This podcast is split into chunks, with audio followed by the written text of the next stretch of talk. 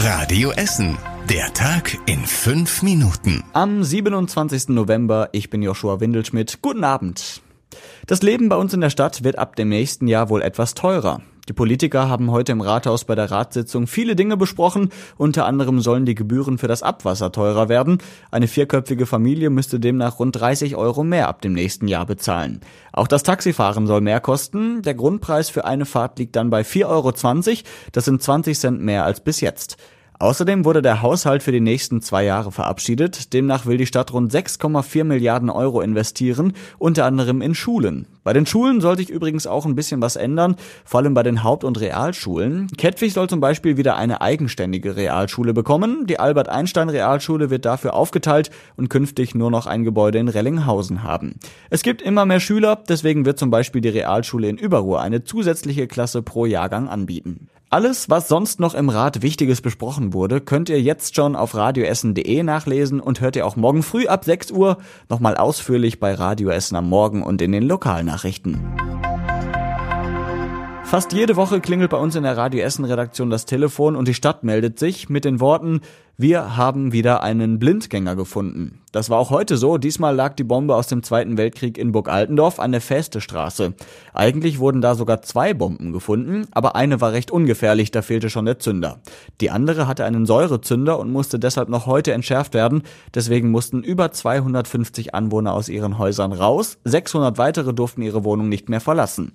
Unser Radioessen Stadtreporter Kostas Mitzalis hat in Burg Altendorf aber relativ entspannte Anwohner getroffen. Da vorne, 150 Meter von uns, liegt eine Bombe. Ist das komisch? Ja, irgendwie schon, weil wir haben ja hier die ganze Zeit gelebt und das ist schon komisch, wenn man dann merkt, dass da einfach eine Bombe liegt. Was haben Sie den Kindern gesagt, damit die ruhiger werden? Wir müssen sofort hier räumen. Wir gehen jetzt ganz gemütlich einen Kaffee oder irgendwas anderes trinken und dann ist gut. Und dann kehren wir nachher wieder zurück. Auch ein Bauer war in der Nähe. Er hat seine Tiere auf dem Acker gelassen. Die Schafe haben wir jetzt auf die andere Seite des Hauses gebracht und die Hühner bleiben in ihrem Stall. Was soll man machen? Also 20 Hühner kriegen wir auch so nicht einfach eingefangen. Insgesamt lief die Entschärfung dann ohne große Probleme. Relativ zügig konnten die Anwohner wieder zurück in ihre Wohnungen. Und den Schafen und Hühnern geht's natürlich auch gut. Auf dem Weihnachtsmarkt in der Innenstadt müssen wir teilweise länger auf unseren Glühwein oder die gebrannten Mandeln warten.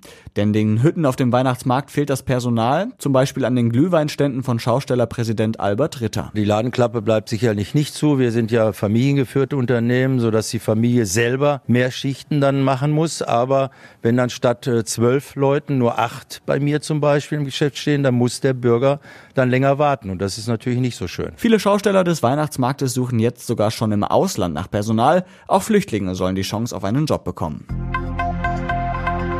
Ist es Brandstiftung oder doch nur mal wieder ein Zufall? Auch heute hat bei uns in der Stadt wieder ein Auto gebrannt. Die Nachbarn hatten einen lauten Knall gehört und sofort den Notruf gewählt.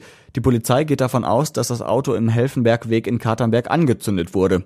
Erst letzte Woche haben im Südviertel gleich zwei Autos und ein Moped gebrannt und wenige Wochen zuvor wurden unter anderem in Altendorf und in Frohnhausen Autos angezündet.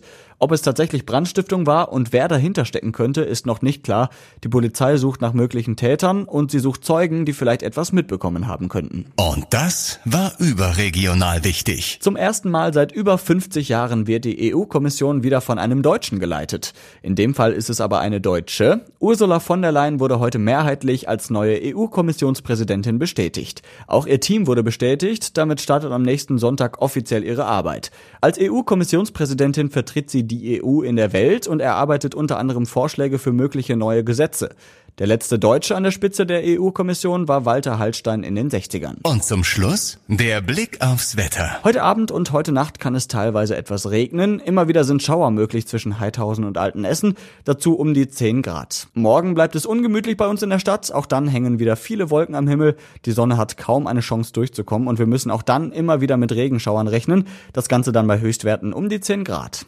Die nächsten aktuellen Nachrichten bei uns aus Essen gibt es morgen früh ab 6 Uhr hier bei Radio Essen im Programm und jederzeit auf radioessen.de. Jetzt wünsche ich euch aber erstmal einen schönen Restabend und eine gute Nacht. Das war der Tag in fünf Minuten. Diesen und alle weiteren Radio Essen Podcasts findet ihr auf radioessen.de und überall da, wo es Podcasts gibt.